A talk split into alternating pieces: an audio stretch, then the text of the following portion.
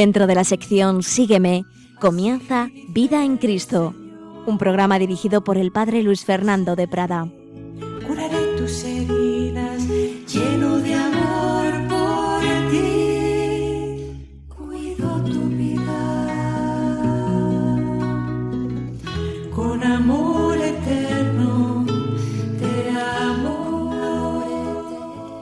Cordialísimo saludo, querida familia de Radio María, queridos amigos, queridos hermanos, queridos oyentes.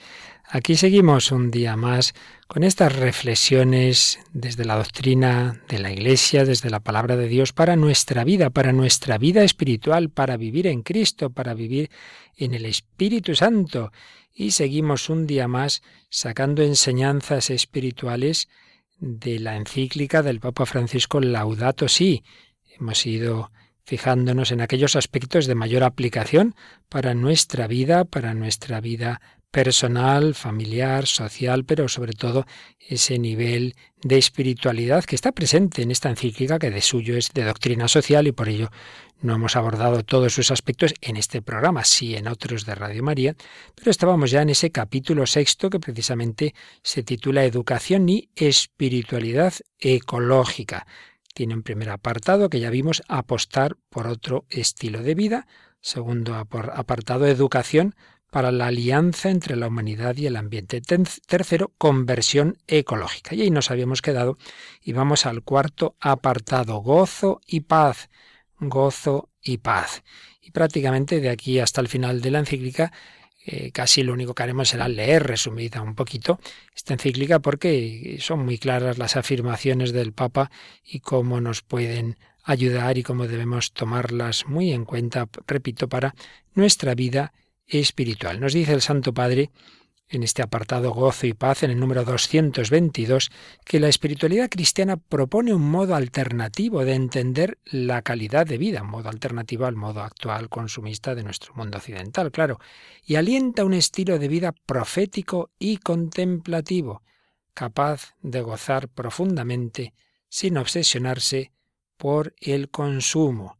Se trata de la convicción de que menos es más. Y es que la constante acumulación de posibilidades para consumir distrae el corazón e impide valorar cada cosa y cada momento. ¿Qué verdad es? Uno tiene muchísimas cosas, estas nuevas generaciones que, nacen ya entre tantos estímulos, ya no solo de la televisión, de Internet, del móvil, y tantas cosas distraen el corazón e impiden valorar de cada cosa y de cada momento. No vivimos el momento presente. Estás hablando con una persona y no te atiende, está mirando el móvil y ay que me han llamado, ay que me llega un mensaje, pero hombre, vamos al momento presente.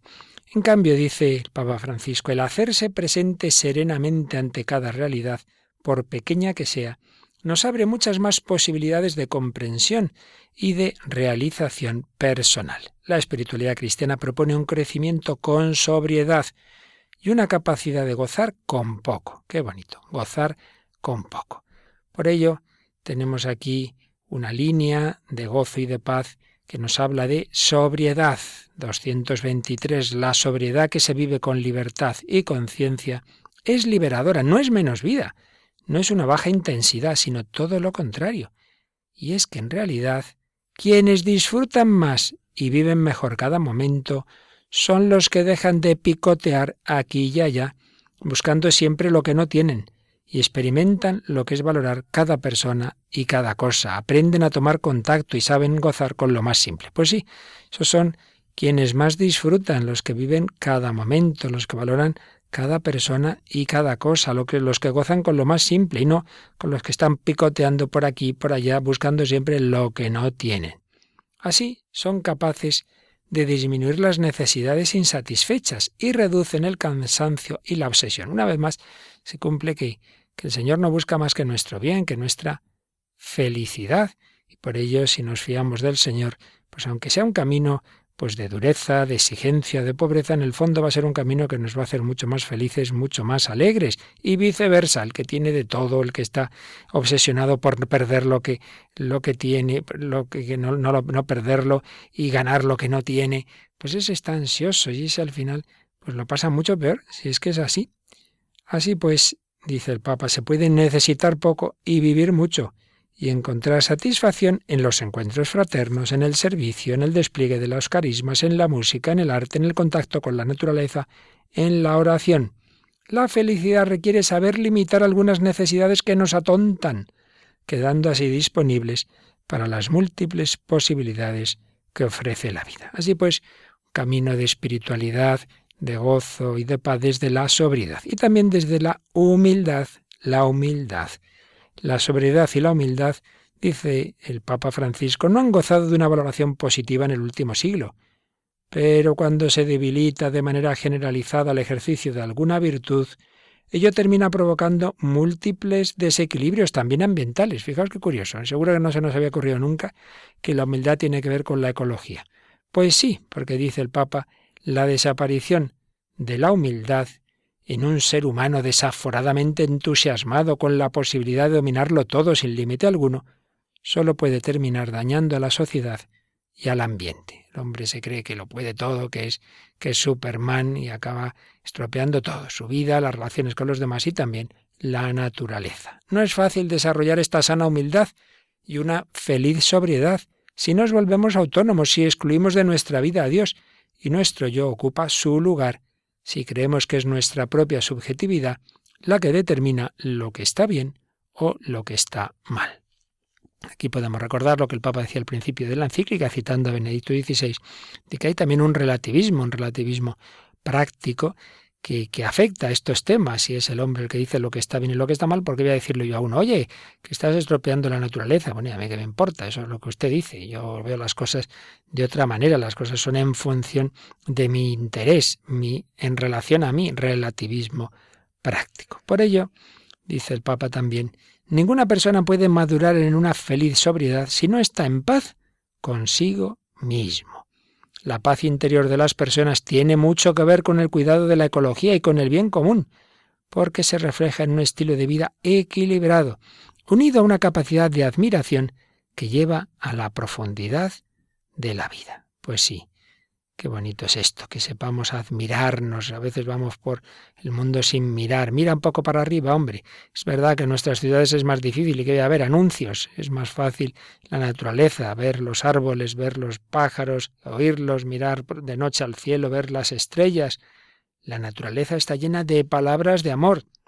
Pero ¿cómo podremos escucharlas en medio del ruido constante, de la distracción permanente y ansiosa, o del culto a la apariencia? se pregunta el romano pontífice. Muchas personas experimentan un profundo desequilibrio que las mueve a hacer las cosas a toda velocidad para sentirse ocupadas, en una prisa constante que a su vez las lleva a atropellar todo lo que tienen a su alrededor. Qué, qué, gráfico es todo esto que nos dice aquí el Papa. Pues es verdad, personas que necesitan correr, hacer muchas cosas, pero no porque quieran hacer mucho bien, sino porque se sienten vacías. Entonces ese vacío hay que llenarlo con actividad. Hay una adicción al trabajo, que no es porque uno sea muy laborioso, sino que es que necesita trabajar para llenar el vacío, como otros lo llenan con la bebida, con, la droga, etc. El, trabajo puede convertirse en una droga, esas familias que a veces se rompen, esos matrimonios que se rompen porque, porque el cónyuge está necesitando trabajar y le cuesta ir a casa y le cuesta estar tranquilamente con su familia. Una ecología integral implica dedicar algo de tiempo para recuperar la serena armonía con la creación, para reflexionar acerca de nuestro estilo de vida y nuestros ideales, para contemplar al Creador que vive entre nosotros y en lo que nos rodea, cuya presencia no debe ser fabricada, sino descubierta de velada, dice el Papa, citando su propia exhortación Evangelii Gaudium una actitud del corazón que vive todo con serena atención, que sabe estar plenamente presente ante alguien sin estar pensando en lo que viene después, pues también es muy verdadero y nos pasa a veces a los sacerdotes muy ocupados que llega una persona a hablar contigo y estás mirando el ordenador, el reloj, pensando a ver cuándo se va, que luego tengo que hacer. No, no, no, no. Tenemos que intentar centrarnos en la persona con la que estamos, atenderla con todos nuestros sentidos, pero muchas veces nos ocurre eso, que no vivimos ese momento presente, no vivimos la atención a cada persona. Dice el Papa que Jesús nos enseñaba esta actitud cuando nos invitaba a mirar los lirios del campo y las aves del cielo, o cuando ante la presencia de un hombre inquieto, detuvo ante él su mirada y lo amó. Es la, la escena del joven rico. Jesús sí que estaba presente, plenamente presente ante cada ser humano y ante cada criatura, y así nos mostró un camino para superar la ansiedad enfermiza que nos vuelve superficiales, agresivos y consumistas desenfrenados. Caramba, qué palabrejas nos dice aquí el Papa. Esa ansiedad enfermiza del que está siempre de aquí para allá corriendo nos vuelve superficiales, agresivos y consumistas desenfrenados.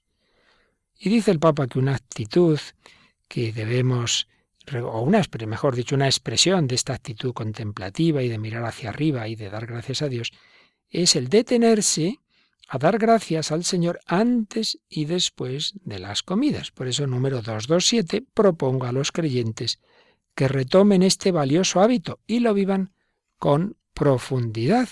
Este momento de la bendición aunque sea muy breve, nos recuerda nuestra dependencia de Dios para la vida. Claro, yo estos alimentos los tengo porque me los he ganado. Bueno, bueno, los tienes porque Dios te los ha dado, por un camino o por otro, pero todo viene del Señor. Nos recuerda nuestra dependencia de Dios, fortalece nuestro sentido de gratitud por los dones de la creación. Tú no has fabricado ese plátano, esto es un regalo de Dios en su creación, pues valoremos tantos alimentos que el Señor nos da. Una actitud también, una oración que reconoce a aquellos que con su trabajo proporcionan estos bienes, porque luego sobre ese don de la naturaleza está el que lo ha recogido, el que lo ha cultivado, el que nos lo ha enviado, etc. Reconoce a aquellos que con su trabajo proporcionan estos bienes y refuerza la solidaridad con los más necesitados. Al agradecer los dones que tenemos en nuestra comida, pues pensemos también en aquellos que no los tienen. Así pues, esto es lo que nos dice el Papa sobre la espiritualidad en este apartado titulado Gozo y Paz. Pero hay un quinto apartado que se llama Amor civil y político. Y es que no solo están esos gestos pequeños, sino mm, un estilo de vida que implica capacidad de convivencia y de comunión. Jesús nos recordó que tenemos a Dios como nuestro Padre común y que eso nos hace hermanos. Por tanto, no hablamos solo de algo individual, sino de un amor fraterno, que solo puede ser gratuito, nunca puede ser un pago por lo que otro realice, ni un anticipo por lo que esperamos que haga. Por eso es posible amar a los enemigos. Esta misma gratuidad nos lleva a amar y aceptar el viento, el sol o las nubes, aunque no se sometan a nuestro control. Por eso podemos hablar de una fraternidad universal. Aquí tenemos otra sugerencia muy interesante, parece que ya dijimos algo en otro día, y es que si el Señor nos pide amar a nuestros enemigos, a los hombres que se portan mal con nosotros, pues podemos aplicarlo eso también a esta lluvia que me está calando, a este frío, a este calor, amar y aceptar el viento, el sol o las nubes, aunque no se sometan a nuestro control, que desde luego que no se someten. Pues llueve cuando yo no quiero, o sale el sol cuando justamente ahora yo estaba aquí asadito, pues aceptar, aceptar y amar esas criaturas, que el Señor está ahí detrás y no pretender que yo sea aquí el que controla todo, como en esa película de, del show de Truman, ¿verdad? En que ese director de, de ese show pues va controlando todo, todo en sus manos como si fuera el creador. Pues no, solo Dios es Dios. Sigue diciendo el Papa en el 229, hace falta volver a sentir que nos necesitamos unos a otros, que tenemos una responsabilidad por los demás y por el mundo, que vale la pena ser buenos y honestos. Y fijaos que es curioso que en este apartado del amor civil y político nos pone como ejemplo alguien que quizá nos sorprende en este momento, el ejemplo de Santa Teresa de Lisieux, Santa Teresita, pero bueno, una carmelita descalza que muere con 24 años que tiene que ver con el amor civil y político. Pues tiene que ver, dice el Papa, porque nos invita a la práctica del pequeño camino del amor. Y es que, claro, ese amor civil y político en la sociedad empieza en, los pequeños ámbitos, empieza en la familia, empieza en una comunidad, empieza en los pequeños gestos. La Madre Teresa lo decía, la paz empieza con una sonrisa, como la guerra empieza también con esas discusiones en el hogar. Por eso dice el Papa que Santa Teresita nos invita a la práctica del pequeño camino del amor, a no perder la oportunidad de una palabra amable, de una sonrisa, de cualquier gesto que siempre paz y amistad. Una ecología integral también está hecha de simples gestos cotidianos donde rompemos la lógica de la violencia, del aprovechamiento, del egoísmo. Pues de nuevo, hay aquí una unidad de aspectos que no se suele pensar. A lo mejor hay un ecologista que defiende mucho pues, las plantas y los animales, pero agresivamente insultando. Oiga, no. Una ecología integral está hecha de esos pequeños y simples gestos cotidianos donde rompemos la lógica de la violencia. Empecemos por sembrar a nuestro alrededor la verdad con palabras amables, con una sonrisa, con gestos que siembren paz y amistad. Y de verdad que esto creo que nos lo debemos aplicar todos, porque esto vale para todos, para el enfermo y para el que no se puede mover de una silla de ruedas. ¿Cómo recibes al, al que te encuentras con, con sonrisa o con una cara seria, con un gesto adusto, eh, o peor todavía, así enfadado, que como decía ante uno, dice, parece que se ha tragado una escoba, ¿no? Ahí todo estirado, hombre, la sonrisa es acoger al otro con todo tu ser, es como decir, me alegro, me alegro cada vez que te veo, pues todo mi ser eh, se abre al encuentro contigo y por el contrario, esa cara adusta, pues es como que no me alegra el, el, que tú estés en mi vida, ¿no? Pues ahí empieza, ahí empieza el, el, verdadero amor y convivencia en esos pequeños gestos. Esos pequeños gestos, dice el Papa, que el amor lleno de pequeños gestos y de cuidado mutuo es también civil y político, porque va pasando de esos niveles más pequeños al compromiso por el bien común. Por eso la Iglesia propuso al mundo el ideal de la civilización del amor. Esta expresión ya la empleó por primera vez Pablo VI Luego la repitió muchísimas veces Juan Pablo II, Benedicto XVI, pero fue ya Pablo VI hacia el final de su pontificado que empezó a hablar de la civilización del amor, ese amor que empieza en esos pequeños gestos, en familia, en una comunidad cristiana. Pues ojalá llegue un día a ser el tono general del mundo entero, y eso será la civilización del amor. Y dice el Papa que el amor social nos mueve entonces a pensar en grandes estrategias que alienten una cultura del cuidado, del cuidado. Cuando alguien reconoce la llamada de Dios a intervenir junto con los demás en estas dinámicas sociales, debe recordar que eso es parte de su espiritualidad, que es ejercicio de la caridad. Claro, aquel que está llamado a actuar en ese nivel público, etcétera, pues que lo haga, pues eso, como cristiano y como algo que tiene que ver con la espiritualidad. No nos separemos, bueno, la espiritualidad es que yo rezo y voy a misa por la mañana y luego el resto del día hago cualquier cosa. Pues no, la espiritualidad cristiana, como hemos repetido mil veces en este programa, es eh, vivir toda la vida, todos sus momentos, todas sus dimensiones, desde el Espíritu Santo, con agradecimiento, con alegría, sabiéndonos en manos del Señor.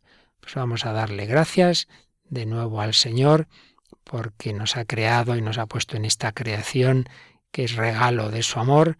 Vamos a mirar hacia arriba, vamos a mirar al hermano Sol, a la hermana Luna, vamos a pedir vivir siempre con esa alegría por todos esos dones que el Señor nos ha dado y nos da cada día.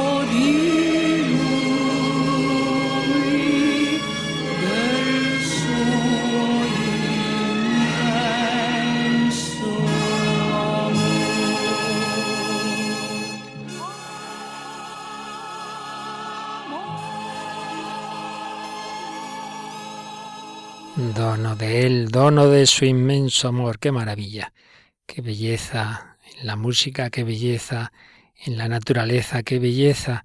Nos rodea por todos lados y muchas veces no nos damos cuenta, solo vemos lo malo, lo feo. Mira hacia arriba, mira hacia el Señor. Aquí seguimos en Radio María haciendo estas reflexiones de espiritualidad de la creación en base a la encíclica del Papa Francisco Laudato Si, que nos habla el Padre Luis Fernando de Prada en en este programa de Radio María en que queremos profundizar en esos fundamentos de la espiritualidad cristiana. Pues bien, seguimos en la Laudato Si y vamos a otro apartado, signos sacramentales y descanso celebrativo. Nos dice el Papa que el universo se desarrolla en Dios, que lo llena todo. Entonces hay mística en una hoja, en un camino, en el rocío, en el rostro del pobre, todas esas realidades podemos encontrar llamadas de Dios, podemos encontrar una presencia divina. Dice el Santo Padre, el ideal no es sólo pasar de lo exterior a lo interior para descubrir la acción de Dios en el alma, sino también llegar a encontrarlo en todas las cosas, como enseñaba San Buenaventura. Y viene una cita de este gran santo franciscano. La contemplación es tanto más eminente cuanto más siente en sí el hombre el efecto de la divina gracia, o también cuanto mejor sabe encontrar a Dios en las criaturas exteriores. Habría pues como dos ámbitos donde hacer esa oración, donde encontrarnos con Dios, uno como más interior, dentro del alma, en mi interioridad, pero otro que es complementario, por supuesto, no son contrarios, que es descubrir al Señor en las mismas realidades externas, en las mismas realidades de la naturaleza en las personas, etc. Y si en el número 233 nos ha citado este santo franciscano San Buenaventura, en el 234 nos va el gran doctor místico carmelitano San Juan de la Cruz, que enseñaba que todo lo bueno que hay en las cosas y experiencias del mundo está en Dios eminentemente en infinita manera, o por mejor decir, cada una de estas grandezas que se dicen es Dios, caramba. Qué afirmación tan atrevida de San Juan de la Cruz que está diciendo que las grandezas que hay en el mundo son de alguna manera Dios. Y entonces ya explica el Papa, no, no es porque las cosas limitadas del mundo sean realmente divinas, sino porque el místico experimenta la íntima conexión que hay entre Dios y todos los seres, y así siente ser todas las cosas Dios. El místico ve enseguida a Dios detrás de todo y en ese sentido ve en todo a Dios, pero no esto no es un panteísmo, no, ya sabemos que hay que distinguir siempre la distancia infinita entre el creador y la criatura, pero esa conexión que han visto todos los místicos, también San Juan, San Ignacio de Loyola, perdón, su contemplación para alcanzar amor, hace alusión a ello, ya llegaremos, no sé si hoy otro día hablar de ello. Y entonces sigue diciendo el Papa, si le admira la grandeza de una montaña, no puede separar eso de Dios, y percibe que esa admiración interior que él vive debe depositarse en el Señor. Y viene aquí una cita preciosa del cántico espiritual de San Juan de la Cruz. Las montañas tienen alturas, son abundantes, anchas y hermosas, o graciosas, floridas y olorosas. Estas montañas es mi amado para mí. Los valles solitarios son quietos, amenos, frescos, umbrosos, de dulces aguas llenos, y en la variedad de sus arboledas, y en el suave canto de aves, hacen gran recreación y deleite al sentido, dan refrigerio y descanso en su soledad y silencio. Estos valles es mi amado para mí. Conexión de todas las cosas con el Señor. Pero fijaos, hay una conexión muy, muy, muy especial de las cosas materiales con Dios y con la gracia de Dios, que son precisamente los sacramentos como dice la Laudato Si en el 235, son un modo privilegiado de cómo la naturaleza es asumida por Dios y se convierte en mediación de la vida sobrenatural. Hay una mediación de la gracia de Dios a través del pan, del vino, del agua, del aceite. A través del culto somos invitados a abrazar el mundo en un nivel distinto. Todas esas realidades materiales son asumidas con toda su fuerza simbólica y se incorporan en la alabanza. La mano que bendice es instrumento del amor de Dios y reflejo de la cercanía de Jesucristo que vino a acompañarnos en el camino de la vida. Qué bonito. Cuando esa persona que pide la bendición al sacerdote, al obispo, al papa, pues que se dé cuenta de que esa mano es reflejo de la cercanía de Jesucristo. El agua que se derrama sobre el cuerpo del niño que se bautiza es signo de vida nueva. No escapamos del mundo, no negamos la naturaleza cuando queremos encontrarnos con Dios. Esto está muy presente en la espiritualidad oriental que tanto nos habla de la belleza, que en una cita que, que hace aquí el Papa de su santo predecesor Juan Pablo II, decía este santo Papa, la belleza que en Oriente es uno de los nombres con que más frecuentemente se suele expresar la divina armonía, se muestra por doquier, en las formas del templo, en los sonidos, en los colores, en las luces y en los perfumes.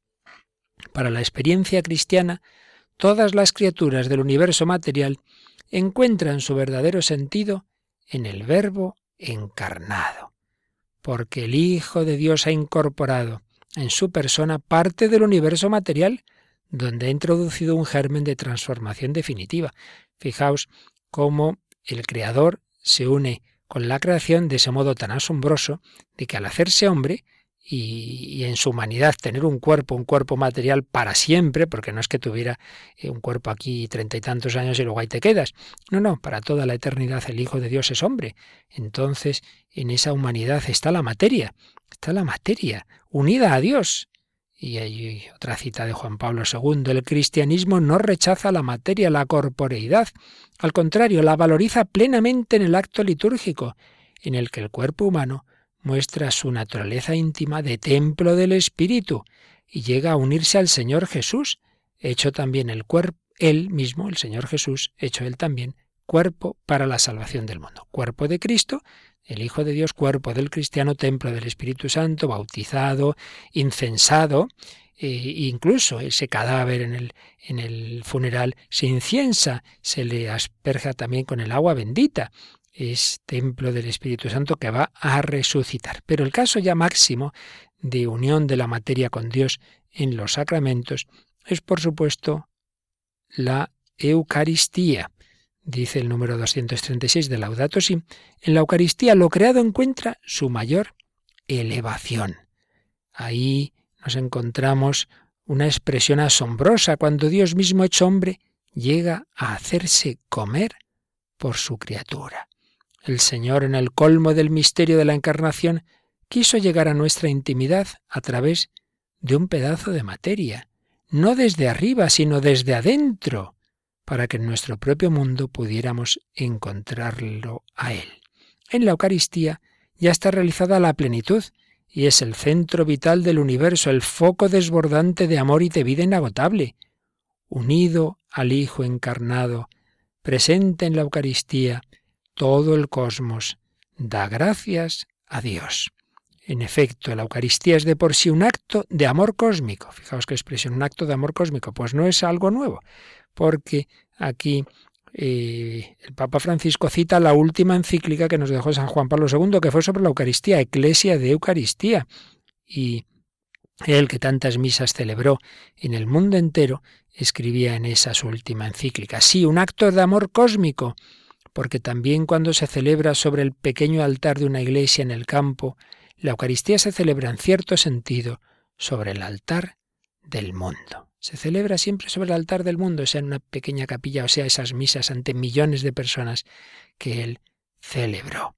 La Eucaristía une el cielo y la tierra, abraza y penetra todo lo creado. El mundo que salió de las manos de Dios vuelve a él en feliz y plena adoración. Y aquí aparece ahora una cita de Benedicto XVI. En el pan eucarístico la creación está orientada hacia la divinización, hacia las santas bodas, hacia la unificación con el Creador mismo. Así pues, los sacramentos como un ejemplo supremo de unión de lo material, de la naturaleza, con el orden de la gracia. Y también en este apartado nos habla del domingo, y que como sucesor del sábado judío, se ofrece como día de la sanación de las relaciones del ser humano con Dios, consigo mismo, con los demás y con el mundo. El domingo es el día de la resurrección, el primer día de la nueva creación. cuya primicia es la humanidad resucitada del Señor, garantía de la transfiguración final de toda la realidad creada. Y además ese día anuncia el descanso eterno del hombre en Dios, como dice el catecismo. Claro, el domingo eterno que será el cielo, que será la vida eterna. De este modo la espiritualidad cristiana incorpora el valor del descanso y de la fiesta. No es verdad que hay que estar siempre trabajando. Por eso en las órdenes religiosas más estrictas hay también tiempos que llaman de recreación, de descanso. Hay que también saber parar y saber alegrarse unos con otros en, en las formas sencillas, que pueda ser eso, una recreación. Mirar hacia el cielo, mirar hacia los hermanos, especialmente en el día del Señor, especialmente en el domingo.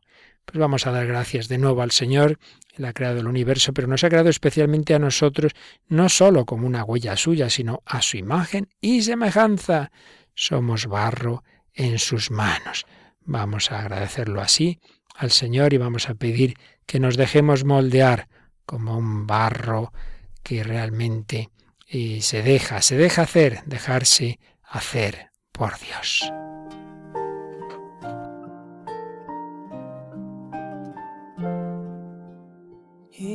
Por tu espíritu,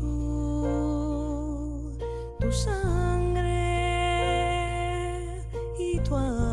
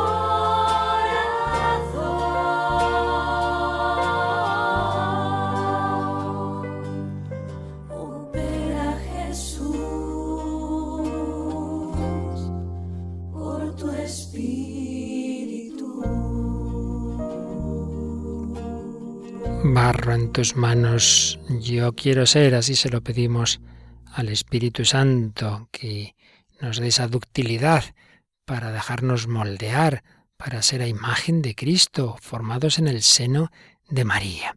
Aquí seguimos en Radio María, reflexionando sobre la espiritualidad de la creación a la luz de la Laudato Si, y ya en la parte final de esta encíclica, el Papa va al fundamento último de toda espiritualidad cristiana, cuál es la Santísima Trinidad, naturalmente. Santísima Trinidad es el centro y el origen de nuestra fe y por ello tiene que ver siempre con cualquier punto de espiritualidad. Por ello, apartado séptimo de este capítulo de espiritualidad ecológica es la Trinidad y la relación entre las criaturas. Y dice el número 238, el Padre es la fuente última de todo, fundamento amoroso y comunicativo de cuanto existe. El Hijo, que lo refleja y a través del cual todo ha sido creado, se unió a esta tierra cuando se formó en el seno de María. El Espíritu, lazo infinito de amor, está íntimamente presente en el corazón del universo, animando y suscitando nuevos caminos. El mundo fue creado por las tres personas como un único principio divino, pero cada una de ellas, cada una de esas divinas personas, realiza esta obra común según su propiedad personal. Dice en efecto la teología que todas las obras externas de Dios las hacen las tres personas divinas unidas, claro, pero cada una a su modo. El Padre como fuente de todo, el Hijo como esa imagen, como ese reflejo, el Espíritu Santo como ese lazo de amor. Por eso, cuando contemplamos con admiración el universo en su grandeza y belleza, debemos alabar a toda la Trinidad. De nuevo una cita de Juan Pablo II, de una catequesis suya en el jubileo del 2000. Toda la realidad, sigue diciendo el Papa Francisco, contiene en su seno una marca propiamente trinitaria. Claro, necesitaríamos una luz que tienen los místicos y que los que andamos muy por debajo pues no tenemos, pero que hay que pedirle a Dios para descubrir cómo cada criatura testifica que Dios es trino. Toda criatura lleva en sí una estructura trinitaria. Tenemos que leer, tratar de leer la realidad en clave trinitaria. Y luego señala también el Papa que así como las personas divinas son relaciones subsistentes, el Padre que engendra al Hijo, el Hijo engendrado por el Padre, el Padre y el Hijo que aspiran al Espíritu Santo, pues bien, si las personas divinas son relaciones que subsisten, relaciones subsistentes, y el mundo es creado, pues será, según ese modelo divino, entonces el mundo será también una trama de relaciones. Las criaturas tienden hacia Dios y a su vez es propio de todo ser viviente tender hacia otra cosa, de tal modo que en el seno del universo podemos encontrar un sinnúmero de constantes relaciones que se entrelazan secretamente. Así pues, si Dios en su misterio íntimo es relación, es relación del Padre, el Hijo y el Espíritu Santo, y todo ha sido creado por Dios según el modelo divino, pues en la, en la creación están las relaciones, relación con Dios, el ser humano, todas las criaturas, pero desde luego el ser humano lo experimenta que tiende hacia Dios, pero también relaciones de unos con otros. Uno no puede ser una isla. Esto nos invita, dice el Papa Francisco, a admirar las múltiples conexiones que existen entre las criaturas y nos lleva a descubrir una clave de nuestra propia realización, porque la persona humana más crece, más madura y más se santifica a medida que entra en relación, cuando sale de sí misma para vivir en comunión con Dios, con los demás y con todas las criaturas. Por ello, es una falsa espiritualidad la de yo me encierro a mí mismo, a lo mejor bajo capa de oración, y yo no hablo con los demás, y no, no, no, yo me especializo en la oración. Pues mira, sin relación con los demás de un tipo o de otra, sin caridad, me parece a mí que esa oración no es tal, no es hablar con el Dios amor, sino que es encerrarte en ti mismo. Así pues, un entrar en relación, un asumir el dinamismo trinitario que Dios ha impreso en la creación. Todo está conectado y eso nos invita a madurar una espiritualidad de la solidaridad global, que brota del misterio de la Trinidad. Así pues, un apartado muy profundo sobre el fundamento trinitario de nuestra fe y de nuestra espiritualidad. En todo, reflejar esas relaciones trinitarias. Pero también hay una dimensión de la espiritualidad cristiana, no es evidentemente ni de lejos tan fundante como la Trinidad, pero que como Dios lo ha querido también debe estar presente. Me refiero a la espiritualidad mariana.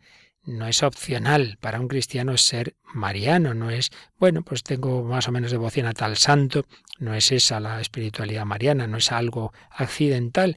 Eh, podía haberlo sido, pero Dios ha querido que sea algo muy importante, porque Jesús así se lo dice a Juan, ahí tienes a tu madre. Desde aquella hora el discípulo la acogió. Entre sus cosas, entre las dimensiones propias de la espiritualidad cristiana, está la relación con María. Por ello, en todo gran documento eh, magisterial de la Iglesia siempre aparece la Virgen María, pues también aparece aquí en este apartado, Reina de todo lo creado. Si esta encíclica nos habla de la creación, pues se nos va a hablar de María como Reina de todo lo creado. Número 241. María, la madre que cuidó a Jesús, ahora cuida con afecto y dolor materno este mundo herido.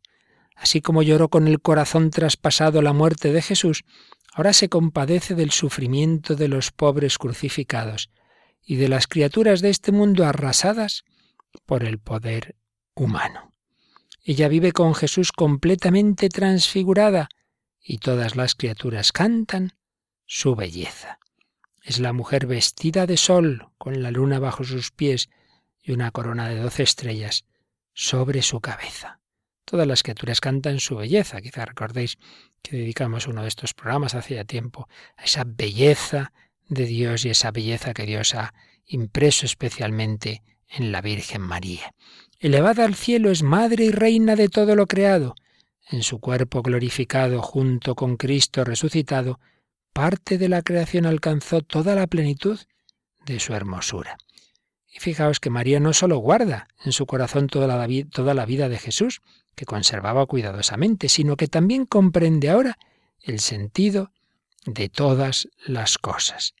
Por eso podemos pedirle que nos ayude a mirar este mundo con ojos más sabios. Qué bonito pedir a María sus ojos para mirar este mundo con esa sabiduría que viene de lo alto.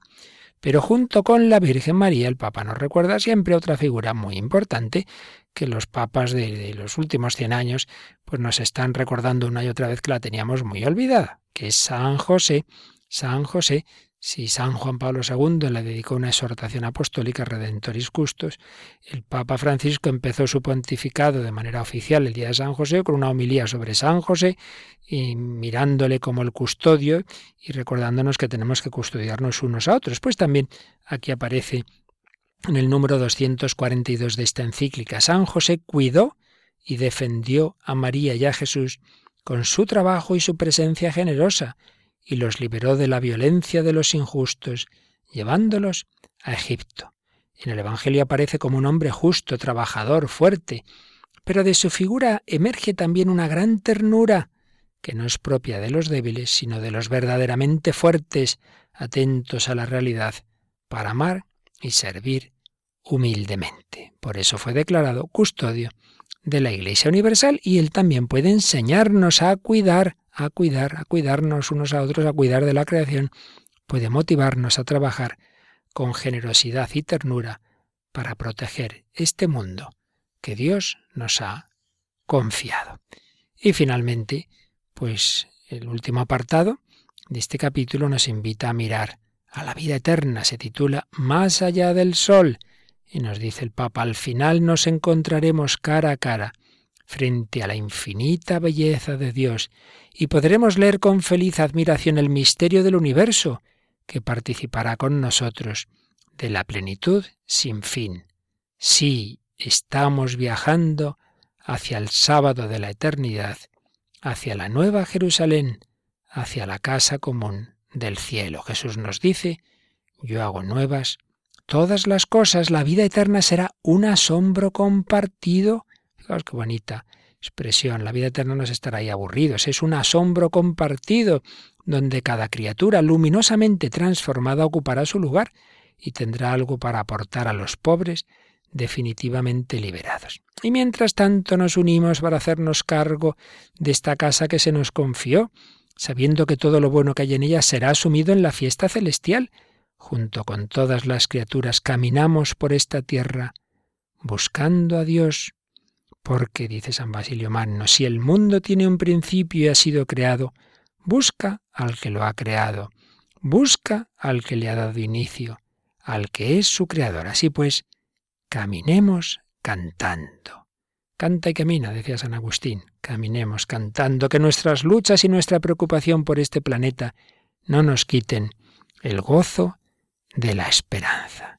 Y termina la encíclica con la propuesta de dos oraciones, una oración que puede servir para cualquier creyente en Dios, no son necesariamente cristiana, oración por nuestra tierra y otra en cambio, eh, una oración específicamente cristiana, con la que también nosotros vamos a terminar estas reflexiones sobre la Laudato y aunque seguiremos hablando de espiritualidad de la creación, pues ya como prolongación de todo este tema, pero ya con lo que hemos dicho hoy, pues cerramos estas reflexiones sobre la espiritualidad de la creación en la Laudato Si, esta encíclica del Papa Francisco, que como digo, termina con esta oración que dirigida a la Santísima Trinidad, vamos también nosotros ahora a rezar.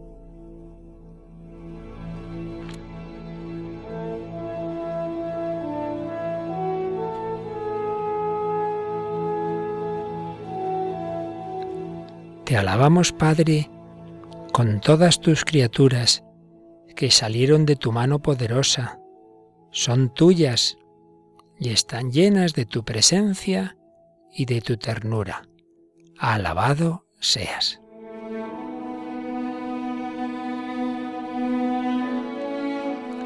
Hijo de Dios Jesús, por ti fueron creadas todas las cosas, te formaste en el seno materno de María, te hiciste parte de esta tierra y miraste este mundo con ojos humanos.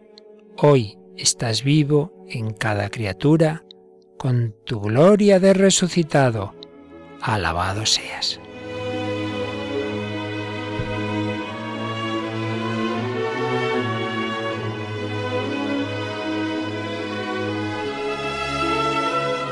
Espíritu Santo, que con tu luz orientas este mundo hacia el amor del Padre y acompañas el gemido de la creación. Tú vives también en nuestros corazones para impulsarnos al bien. Alabado seas.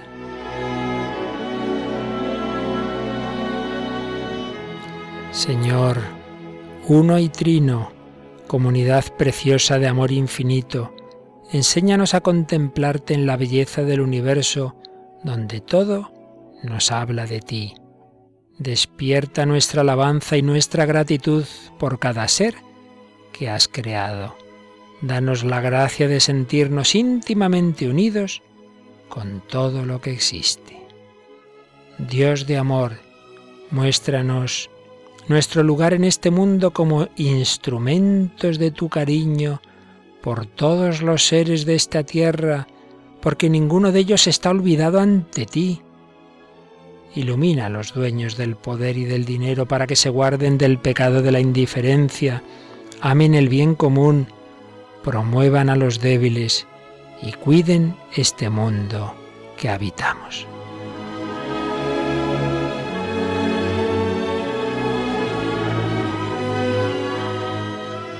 Los pobres y la tierra están clamando, Señor, tómanos a nosotros con tu poder y tu luz, para proteger toda vida, para preparar un futuro mejor, para que venga tu reino de justicia, de paz, de amor y de hermosura.